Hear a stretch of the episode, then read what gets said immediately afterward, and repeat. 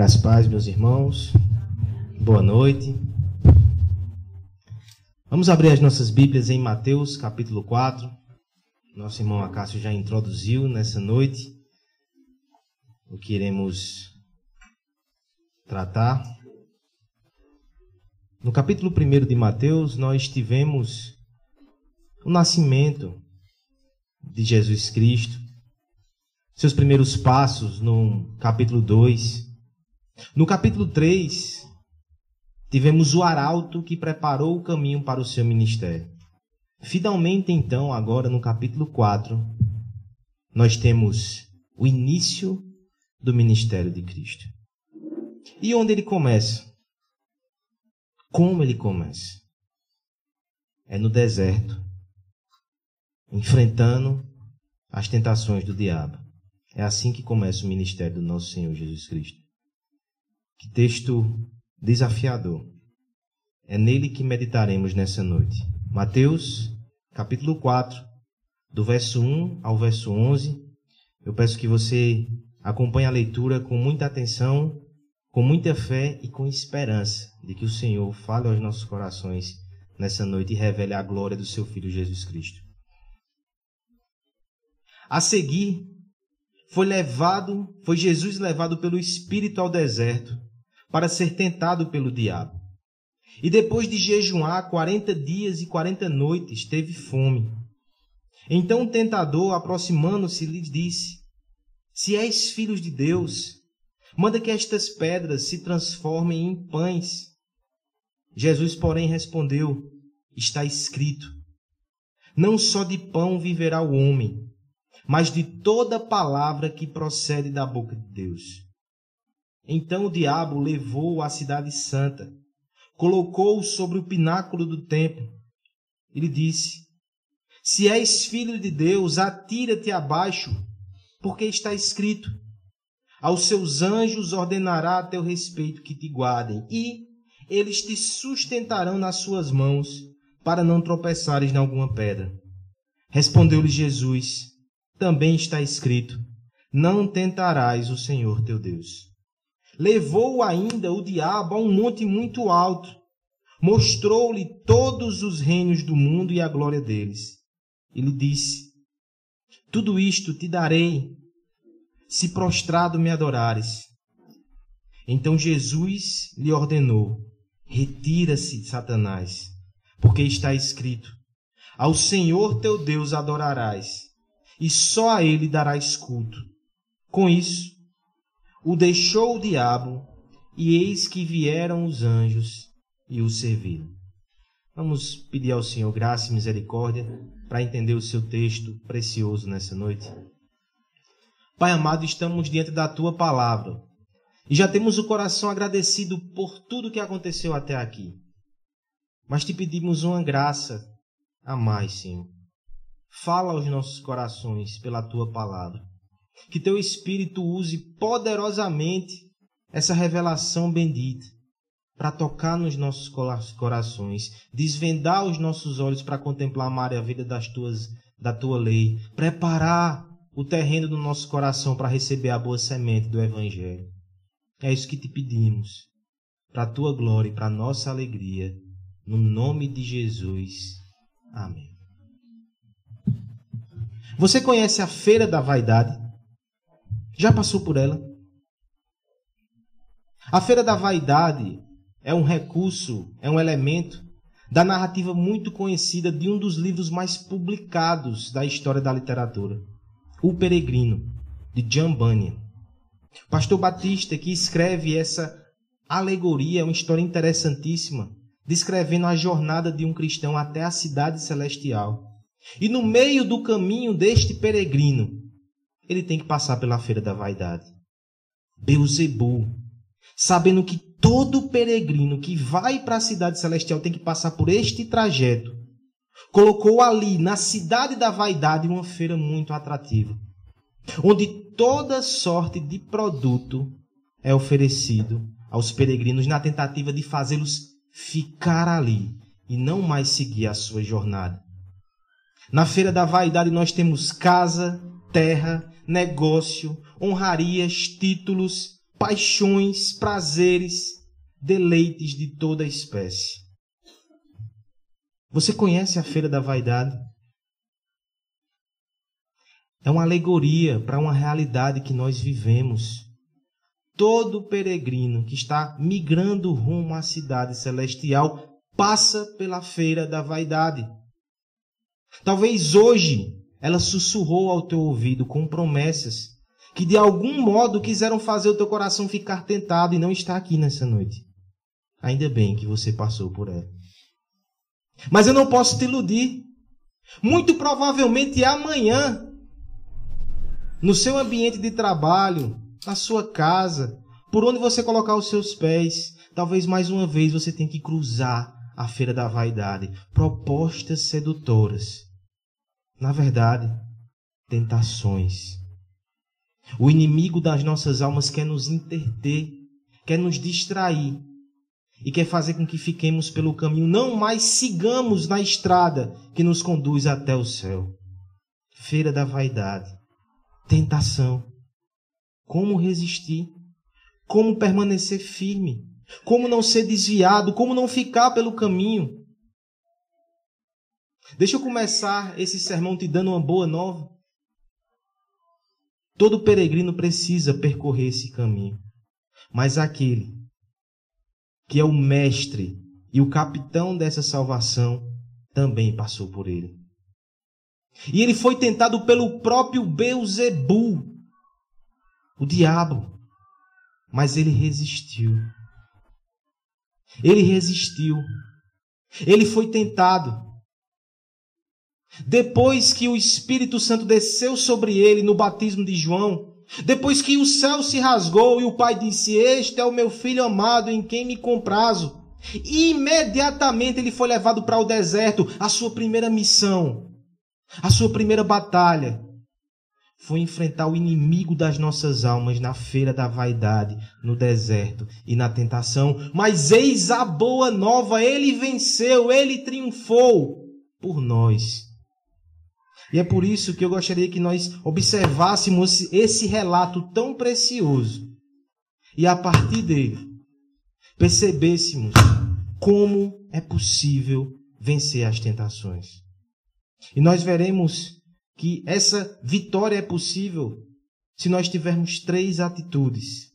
Primeira delas, nós venceremos as tentações percebendo as ciladas do inimigo. Em segundo lugar, nós veremos que é possível vencer a tentação a partir do momento que nós estamos conhecendo a palavra de Deus. E por fim, veremos que para vencer a tentação, precisamos permanecer confiando em Jesus Cristo. E aqui nessa noite, irmãos, nós faremos um caminho diferente nesse texto. Você está acostumado a gente sair verso após verso, mas eu lhe proponho algo diferente nessa noite foi ordenado, né? Podemos começar a inventar. Não é isso. Vamos fazer o seguinte. Vamos analisar primeiro as tentações de Satanás, porque nós precisamos percebê-las. Depois nós veremos as respostas de Jesus Cristo. E no fim, analisaremos a moldura desse quadro e perceberemos a mensagem evangélica que está ali. Primeiro aspecto, então, como vencer as tentações? Percebendo as ciladas do inimigo. Por favor, igreja, a uma só voz, me ajudem, leiam de forma muito bela e muito firme os versos de 1 a 3. A primeira tentação. A seguir,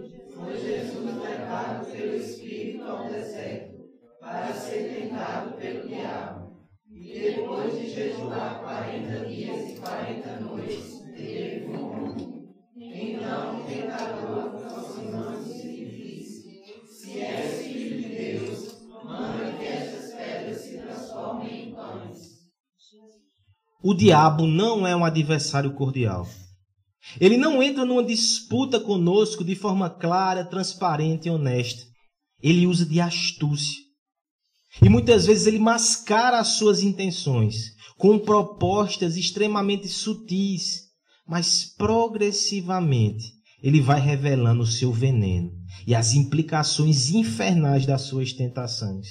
Nós precisamos, primeira coisa, perceber a maldade das suas propostas. Isso não é lá coisa muito fácil, porque perceba nessa primeira tentação, ele apela para necessidades físicas. Nós temos um problema terrível no que diz respeito à necessidade.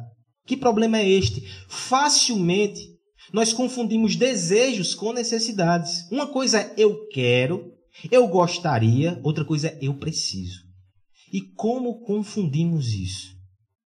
A palavra diz que Deus nos dá o que precisamos, mas Ele não vai nos dar tudo o que desejamos. Essa confusão produz tanto descontentamento e aflição no nosso coração.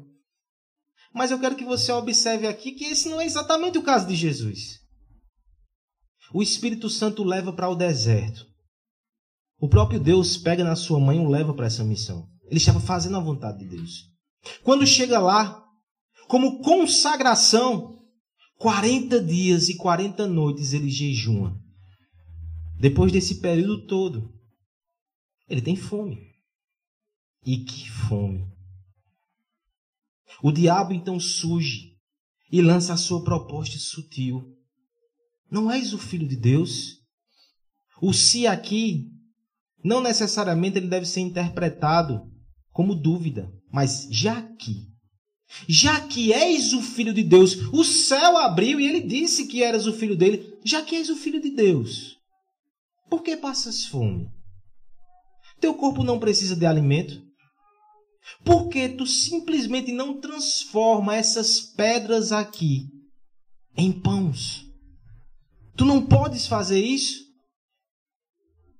Que pecado há em Jesus Cristo usar o seu poder para transformar pedras em pão? Ele tem o poder, ele tem uma necessidade, mas perceba como o inimigo é sutil. A partir do momento que ele aceita essa proposta, ele estará dizendo que o pai não cuida dele e que ele precisa assumir o controle da sua situação e resolver porque Deus não fará por ele. Você percebe como é sutil? E será que você consegue perceber que às vezes esse tipo de tentação também é colocada dentro de nós? Deus não vai resolver. Faça. Você acha que o diabo se deu por vencido porque Cristo não cai nessa armadilha? Ele tenta mais uma vez. Verso 5 e verso 6. Observe a segunda tentação. Por favor, leiamos todos. Então o diabo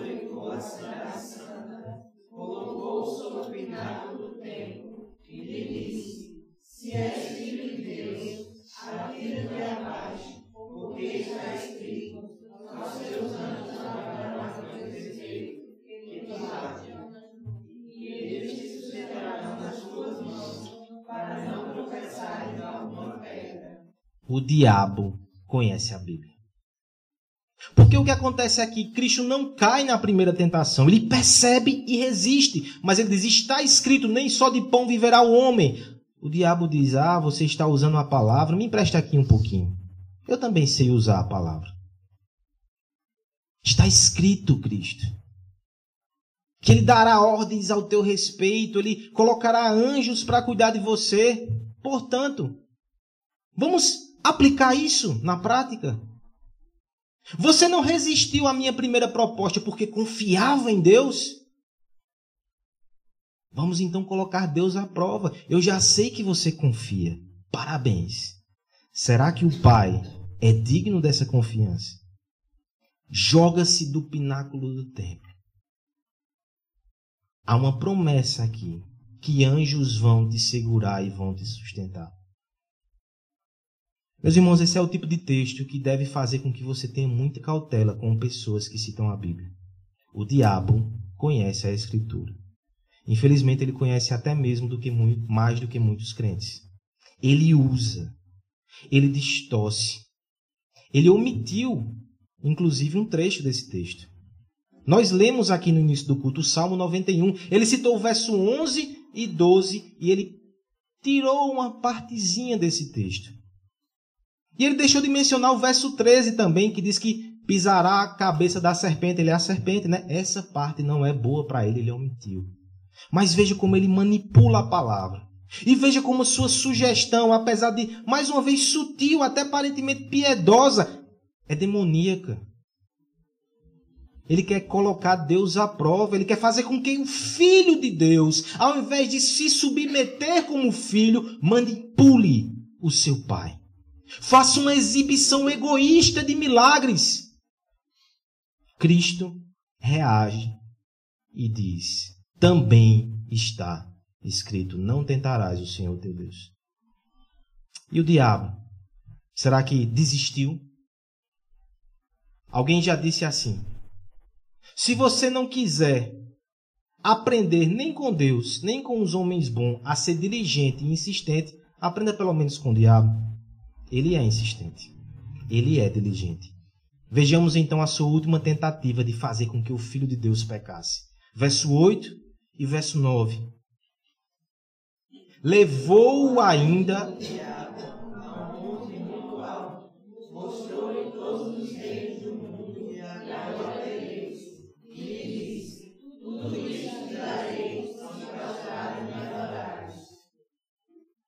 esse texto ele chega a ser estranho. Porque o diabo foi com sutilezas, apelando para necessidades, distorcendo o texto bíblico. E nada disso funcionou. Jesus Cristo permaneceu firme. Agora, parece que ele desiste e diz: Eu vou tirar a máscara. E vou fazer um ataque frontal aqui. Eu vou dizer o que eu quero. Me adore. Curve-se diante de mim e eu vou te dar esse reino todo. É interessante que aquilo que está por trás dessa última proposta é, na verdade, a intenção e o desejo do diabo desde o início. Ele disfarçou, ele floreou, mas tudo o que ele queria é que Cristo não obedecesse mais a Deus e colocasse outro no seu lugar. No caso, ele diz: coloque a mim no lugar de Deus. Essa é a proposta de pecado mais explícita. Mas, por favor, eu quero que você perceba, por trás de toda sugestão sutil, sempre está esse princípio de rebelião. Mesmo que você caia em pecados ou sugestões muito mais discretas, no fim, essa é a intenção do diabo. Essa é a armadilha dele. É isso que ele quer fazer. Nós precisamos perceber isso, irmãos. E talvez a pergunta seja como? Como?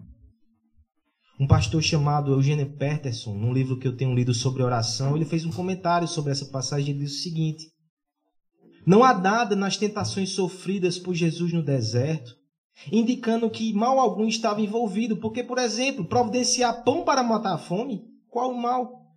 Realizar um milagre para encorajar a crença, ou então adquirir um poder que na verdade ele podia usar para estabelecer uma sociedade mundial mais justa. Porém, Jesus havia estado em oração por 40 dias e 40 noites e percebeu que estava por trás daquelas ofertas plausíveis e polidas. Sua oração e o seu jejum providenciou discernimento e ele identificou a armadilha e a cilada do inimigo. Não é sem razão que Jesus Cristo chama os seus discípulos nos momentos finais e diz: vigiai e orai para não cair em tentação. Por favor, olhe para os discípulos. Por não terem vigiado e não terem orado, eles caíram em tentação. Pedro negou o Senhor Jesus Cristo. E por favor, perceba que esse é o padrão de comportamento do diabo em toda a Escritura. Ele tentou o rei Davi. Usa o teu poder como rei para se favorecer. Toma essa mulher para ti. Inclusive mata o seu marido. E ele caiu. Ele tomou para si uma mulher que não pertencia a ele. Abraão, o pai da fé. O diabo sussurrou no seu ouvido: Você tem a necessidade de se proteger. Quando chegar no deserto, minta, diga que a sua esposa é a sua irmã, se alguém quiser tomá-la para si. Ele caiu. Na verdade, nós podemos retroceder até o primeiro pecado lá no Éden. Veja como parece com essa estrutura. O diabo chega para Eva, para Adão. Foi assim que Deus disse: Não podereis comer de nenhuma fruta, de nenhum fruto.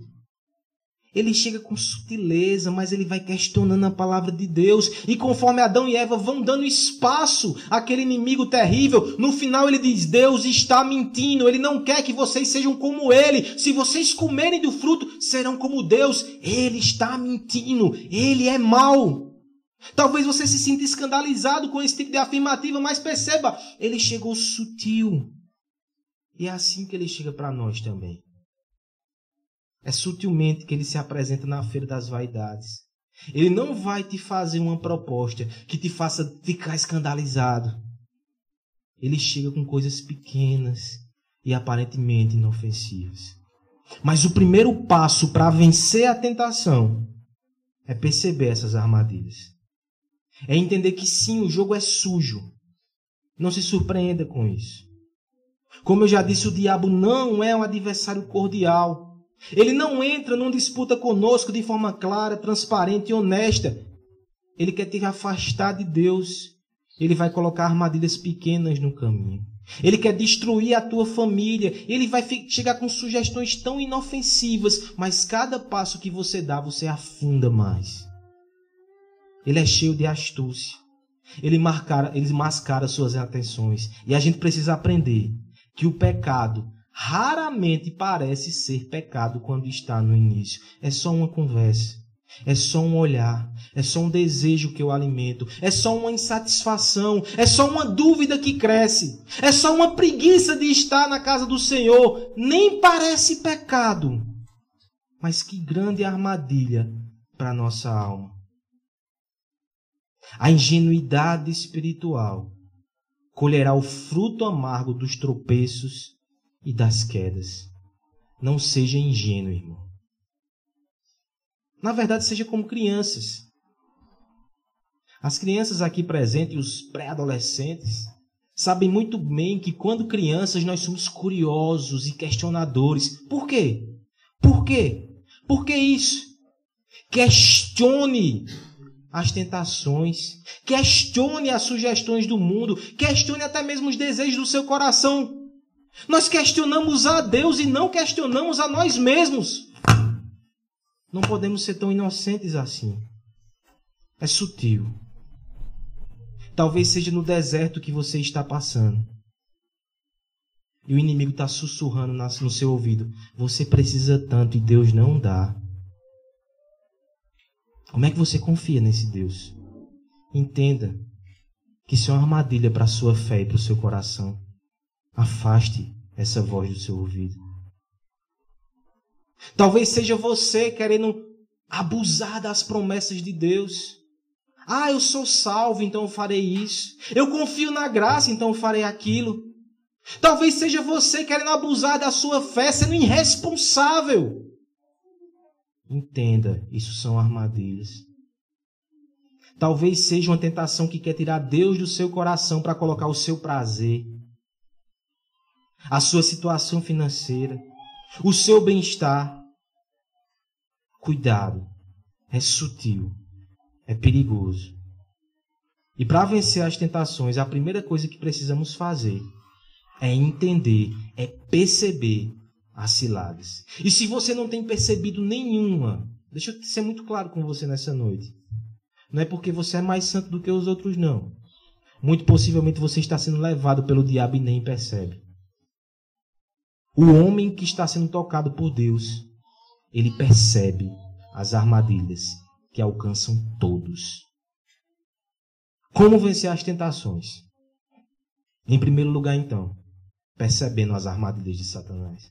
Mas deixa eu lhe dar boas notícias. É possível resistir. É possível vencer.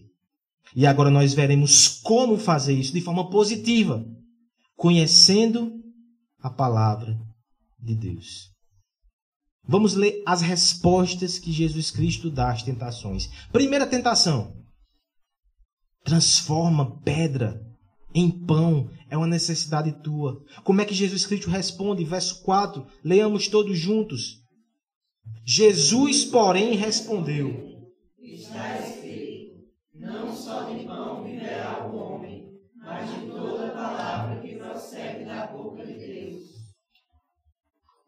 Martinho Lutero certa vez disse que nós não podemos impedir que os pássaros sobrevoem a nossa cabeça. Mas o que podemos impedir é que eles pousem e façam ninho. Ele estava se referindo às tentações. Ninguém pode fugir totalmente das tentações, mas você pode impedir que elas pousem na sua cabeça e criem raízes no seu coração. Quão bom seria se tivéssemos um guarda-chuva divino que nos protegesse. E temos. Cristo está usando ela aqui, palavra de Deus. O diabo sugeriu: é uma necessidade sua. Tome uma providência. O que é que Cristo responde? Nem só de pão viverá o homem. Ele está fazendo uma referência a Deuteronômio 8, 3. Naquele contexto, o Senhor orientava o povo no deserto, dizendo: O Senhor trouxe vocês para aqui, o Senhor está cuidando de vocês, mas vocês devem obedecer à lei de Deus. Foi Ele que fez vocês passarem 40 anos no deserto para humilhá-los, pô-los à prova, conhecer a intenção do seu coração, para saber se vocês obedeceriam os seus mandamentos ou não. Assim, Entendam que nem só de pão vive o homem. O princípio desse texto é Israel. Você está no deserto para aprender a obedecer ao Senhor. Para aprender que obedecer ao Senhor é mais importante do que ter algumas coisas que você acha necessário. Melhor do que pão é obedecer a Deus que dá o pão e faz com que ele caia do céu. Jesus Cristo pega esse texto e diz: Diabo, eu não vou ser enganado por você. A palavra de Deus me ensina que obedecer a Deus é minha maior necessidade. Você entende isso, irmão? Obedecer ao Senhor é a maior necessidade que nós temos, mais do que os sonhos que temos, mais do que os desejos que, te que temos. Eu me alegro porque Deus usa muitos deles, mas Ele quer te ensinar que a sua maior necessidade e a minha maior necessidade é obedecer. E o Senhor Jesus sabia disso como ninguém. Ele é que vai dizer lá em João 4,34: A minha comida é fazer a vontade daquele que me enviou. E somente um coração que está sendo alimentado pela palavra de Deus vai dizer isso. Nunca alguém que está longe dessa palavra vai poder chegar a essa verdade. Porque a verdade mais comum para o coração da gente é eu quero, eu preciso. Se eu não tiver, eu sou infeliz. Somente a palavra de Deus nos moldando e nos reconstruindo me faz dizer eu preciso obedecer a Deus, ter comunhão com Ele. E o resto Ele me dará no tempo oportuno. Eu confio nele. Que palavra poderosa, irmãos.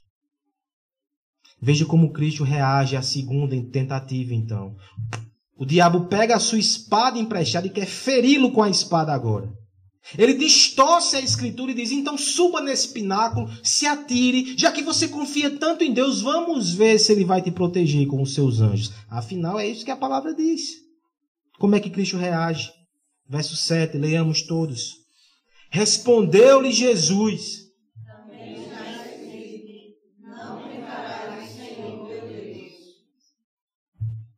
Alguém já disse que a palavra de Deus, no sentido que Deus coloca, é bênção. No entanto, as palavras de Deus distorcidas podem ser palavras de homens, em última instância, palavras do próprio diabo. O diabo ele cita o Salmo 91, 11 e 12. Aos seus anjos ordenará a teu respeito que te guardem.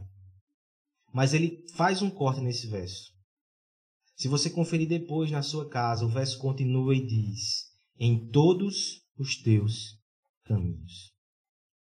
A interpretação é tão simples, irmãos. A ideia aqui não é que eu vou escolher caminhos e Deus me dá um salvo-conduto. Não. No caminho que Ele separou para mim, eu estou debaixo da Sua proteção e da Sua promessa. Agora, Deus não garante com isso que nós seremos guardados em nossas tolices pastor do passado disse: se sairmos do caminho, do caminho do nosso dever, nós perdemos a promessa. Estamos por conta própria. Ele te protegerá, te guardará nos teus caminhos. É nesse contexto que ele dá ordens aos anjos para te guardar. O diabo distorceu a palavra de Deus. É por isso que eu acho lindo quando Cristo responde: também está escrito. Você percebe que ele mudou a fórmula? Verso 4, está escrito. Verso 7, também está escrito. É assim que a gente responde o diabo quando ele tenta distorcer a palavra de Deus para nos afastar de Deus. O diabo vai chegar para você, está escrito, ele vai pregar heresia na televisão. Ele vai trazer alguma, alguém para você com um conselho diabólico usando a palavra de Deus. Ele vai dizer, está escrito. Aí você responde, também está escrito. E o que é que Cristo diz? Não tentarás o Senhor teu Deus. Mais uma vez, Deuteronômio 6, 17. Era o povo no deserto aprendendo que não devia pôr o amor de Deus à prova. Deus diz que protege, confie e obedeça por fé. Jesus Cristo não poderia duvidar desse amor pedindo demonstrações de forma ousada. Ele não vai tentar o seu Deus. O seu coração aprende com a palavra a confiar pela fé. E mais uma vez eu digo: só a Bíblia vai te ensinar a confiar em Deus e se submeter mesmo quando não entende. O diabo dá o seu último golpe, a sua última cartada. Prostre-se diante de mim, eu te darei todos esses reinos. Como é que Jesus Cristo responde? Verso 10. Então Jesus lhe ordenou: Retira-te, Satanás, porque está escrito: Ao Senhor teu Deus adorarás, e só a ele. Retira-te, Satanás. Perceba que é como se Cristo desse agora a última defesa, desse um golpe e dissesse: Vai embora, eu não vou ceder. Eu não vou sucumbir à sua promessa. O diabo está prometendo os reinos dessa terra a Jesus Cristo. Ele nem tem direito a esses reinos. Eles serão dados a Jesus. O que ele está prometendo é que Jesus não precisaria passar pela cruz para ter o reino. Isso vai contra a vontade de Deus. Porque só através da cruz ele salvaria o seu povo, ele governaria as nações em adoração. Satanás, ele governa por desobediência. Os homens desobedecem a Deus e o seguem. Cristo governa por obediência. Ele conquista corações, mas ele faz isso na cruz. É na cruz que ele conquista a autoridade. É por isso que lá em Mateus 28, 18, 20, aquele texto tão conhecido, a grande comissão, Cristo diz: Toda autoridade me foi dada, mas somente porque ele obedeceu, foi fiel, não se rendeu. Perceba. Essa é a arma do Espírito, a palavra de Deus. Mas ela não está sendo usada aqui como textos decorados. Ela não está sendo usada aqui como uma forma mística. Você não vai decorar e vai usar essas palavras como se fossem palavras mágicas. Cristo internaliza esse conhecimento. Ele ama, ele conhece a Escritura, ele conhece a vontade de Deus, ele conhece o plano da redenção. Ele aplica isso com sabedoria. Ele faz isso, irmãos.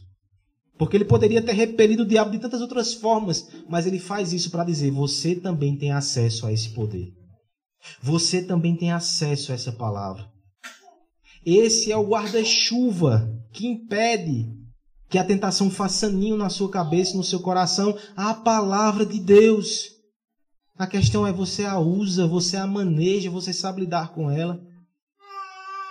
Falando em guarda-chuva, essa semana eu li uma crônica. Rubem Braga. Ele falava sobre guarda-chuvas, eu não pude deixar de fazer uma conexão. Ele tinha ressentimentos com guarda-chuva e eu compartilho do sentimento dele. Você compra um guarda-chuva grande, mas você sabe que talvez só use ele três vezes, ele vai embora. É uma criatura indomável. Nós perdemos guarda-chuvas com uma facilidade enorme. E ele não queria comprar guarda-chuva. Até que um dia, numa época muito chuvosa, no Rio de Janeiro, nos anos 50, ele percebeu que a marquise do jornal Globo, onde ele se escondia, não era suficiente, estava chovendo toda hora. Rendeu-se ao seu orgulho e comprou o bendito guarda-chuva. Teve uma tarde muito feliz. A chuva veio, ele ficou protegido, com um sorriso no rosto. No fim do dia, ele colocou o seu guarda-chuva, ele ainda não havia perdido, na sua sala e ficou observando aquela, aquele objeto. Imponente, importante, sempre atual, sombrinhas coloridas vêm e vão, o guarda-chuva preto permanece. Isso foi nos anos 50 e você percebe que é uma verdade 70 anos depois. é um, é um ótimo investimento. Não vai ficar desatualizado. Mas ao mesmo tempo ele teve uma percepção muito interessante. Ele entendeu que a relação com o guarda-chuva é uma relação quase que de pacto. Ele não é fiel a quem não anda com ele continuamente. Aqueles que sempre têm um guarda-chuva à mão não perdem. Aqueles que são eventuais utilizadores, possivelmente na segunda, na terceira, na quarta vez que sai com o guarda-chuva, vai deixar no local e vai esquecer. Para que você seja protegido pelo guarda-chuva, você tem que andar com ele o tempo todo. Se nós pensamos então na palavra de Deus como guarda-chuva, é sim um objeto sempre atual. Passam-se os anos, ele con consegue nos proteger das tentações, mas ele é indomável. Talvez você está vindo na igreja hoje para ouvir um pouco da Escritura, mas se você não tiver uma relação pactual, você vai sair, vai lembrar segunda, terça e vai esquecer na quarta. A tentação vai chegar e você vai estar desprotegido. Você tem que andar com esse guarda-chuva debaixo do braço o tempo todo e também perto do seu coração. Como é que você pode passar tanto tempo longe dessa palavra e achar que está seguro? Como é que você pode deixar a sua família tanto tempo longe dela e achar que a sua família está segura? Não está.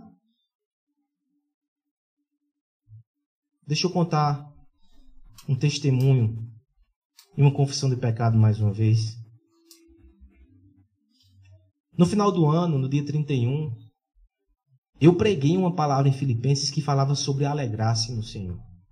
No dia 5 de janeiro de manhã, nosso irmão Lalo trouxe uma palavra em Filipenses e também falou sobre a alegria no Senhor. À noite, semana passada, Deuteronômio 26, adivinha o que tinha de novo no texto? Alegria no Senhor. E eu até brinquei com os irmãos aqui, comentei, tem alguém que está precisando muito ouvir essa mensagem. Oh, quase pastor arrogante, era eu. Nosso pequeno adoeceu. As férias planejadas não aconteceram. E o pior não foi nem isso, foi ver o pequeno doente. Ele fazia esses sons ainda, essa animação, mas chegou até a ficar desnutrido. E no meio disso tudo, eu confesso, irmãos, que por muitos momentos eu fiquei triste e desapontado com a circunstância. Mas sabe qual era a palavra que ficava martelando no meu coração? Alegrai-vos no Senhor. Deus estava falando a mim, a Letícia, a minha família, que nós precisávamos nos alegrar no Senhor e não nas circunstâncias. Foi a palavra de Deus que estava preparando a nossa família para passar por essa circunstância e por essa situação. O sorriso dele também pregava essa verdade. Mas se não fosse a Escritura, como saberíamos disso? Como afastaríamos a tristeza do coração? Como afastaríamos aquela posição de, nossa, eu não tenho o que eu quero, eu queria estar com meu filho bem, eu queria estar viajando? Não! A verdadeira alegria está no Senhor e não nas circunstâncias. Mas onde eu e Letícia ouviríamos isso, se não na palavra de Deus? Eu quero que você pense, irmão como você fica indefeso quando não está debaixo do guarda-chuva da palavra de Deus. Eu quero que você pense que talvez essa palavra está sendo plantada em você, porque você vai enfrentar alguma coisa essa semana e não diga, ah, se eu soubesse eu nem vinha. Não, a aprovação vai vir de todo jeito, mas hoje você está sendo fortalecido pela palavra de Deus. E eu te exorto a fazer isso sempre. Você precisa da palavra de Deus para resistir ao dia mau. A palavra está aberta. O evangelho está sendo pregado. Abrace e leve para casa esse guarda-chuva. Como vencer as tentações? Percebendo as ciladas do inimigo, conhecendo a palavra de Deus e, por fim, vamos analisar a moldura desse texto, porque ela nos mostra que só venceremos a tentação se permanecermos confiando em Jesus Cristo. Queria pedir aos irmãos que lessem o verso 1, 2 e depois pulasse para o verso 11. Verso 1 e 2, depois o verso 11. A seguir,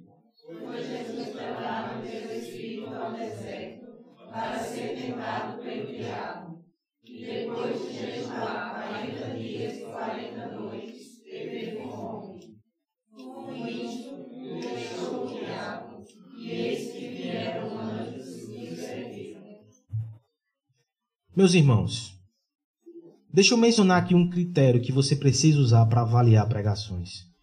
Todo sermão cristão, ele tem que ser uma boa nova. E ele só vai ser uma boa nova se ele pregar Jesus Cristo como a nossa esperança. Eu sei que alguns irmãos têm dificuldade de fazer isso, especialmente quando são textos do Antigo Testamento. Nós encontramos homens suas lutas, mas nem sempre encontramos Jesus de forma tão clara. Não vai ser boa nova se Jesus não for pregado. Mas sabia que é possível você pregar um texto do Novo Testamento? Você pregar um texto do Evangelho, você falar sobre Jesus e não pregar Jesus? E não pregar boa nova? Até aqui, a boa nova ainda não foi anunciada. Porque você sabe que precisa estar atento. E você sabe que precisa conhecer a palavra de Deus. Mas eu sou a prova viva que às vezes você percebe a tentação, você conhece a palavra e você cai. Se você sair daqui somente com o imperativo de fazer assim, ainda não é boa nova. Nós precisamos de esperança para pecadores. Nós precisamos de evangelho. Nós precisamos de Jesus Cristo. E isso nós teremos agora. Olha a moldura desse texto. Jesus agora começa o seu ministério e o Espírito o leva para o deserto. Sim, o próprio Deus o colocou naquela situação. E talvez você se pergunte por quê? Por que Deus coloca o seu filho para enfrentar o diabo no deserto? Ele está fazendo aquilo em nosso lugar. Porque Adão foi tentado e caiu. O povo de Israel foi para o deserto e pecou. E agora Jesus Cristo assume o lugar do seu povo e diz: Eu vou enfrentar essa batalha por eles naquilo que todos falharam e naquilo que eu e você também falhamos, ele assume o nosso lugar, ele veste a nossa roupa, ele entra na nossa batalha. É isso que está acontecendo nesse texto aqui. Olha que coisa maravilhosa. Eu sei que na tentação de Cristo nós aprendemos lições práticas sobre as nossas tentações, mas existe um aspecto aqui que essa batalha é única. Porque muitas vezes nós somos tentados com coisas que não podemos fazer. Ele podia fazer tudo e ele não fez. Nunca houve uma tentação assim. Ele é Deus. Com um piscar de olhos ele podia ter comida, ele podia ter milagres, ele podia ter os reinos. Ele resistiu. Ele não fez. Ele permaneceu no caminho da cruz. A sombra da cruz já estava sobre ele. Mesmo sendo Deus, ele se submeteu a ser tentado.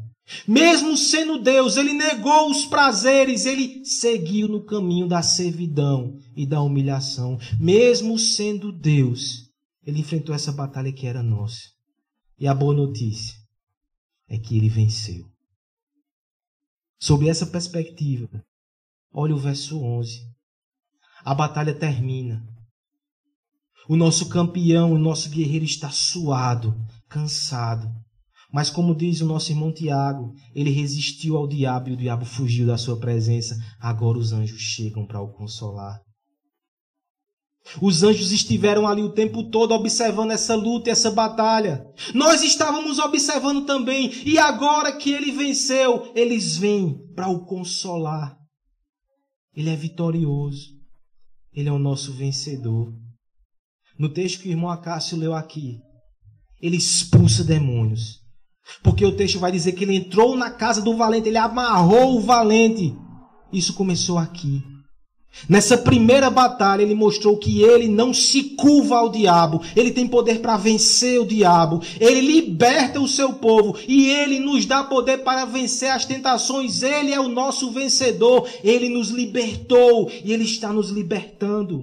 Essa é uma boa nova para nós. Olha esse Cristo. O primeiro Adão foi tentado num jardim e caiu.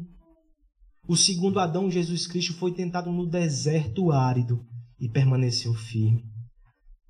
O primeiro Adão estava rodeado de delícias e fraquejou. O segundo Adão tinha fome, estava fraco, mas resistiu às tentações por nós. O primeiro Adão pecou e o pecado entrou no mundo. O segundo Adão não pecou. Ele é o Cordeiro de Deus que tira o pecado do mundo. Esse é o nosso vencedor. Esse é o nosso Cristo.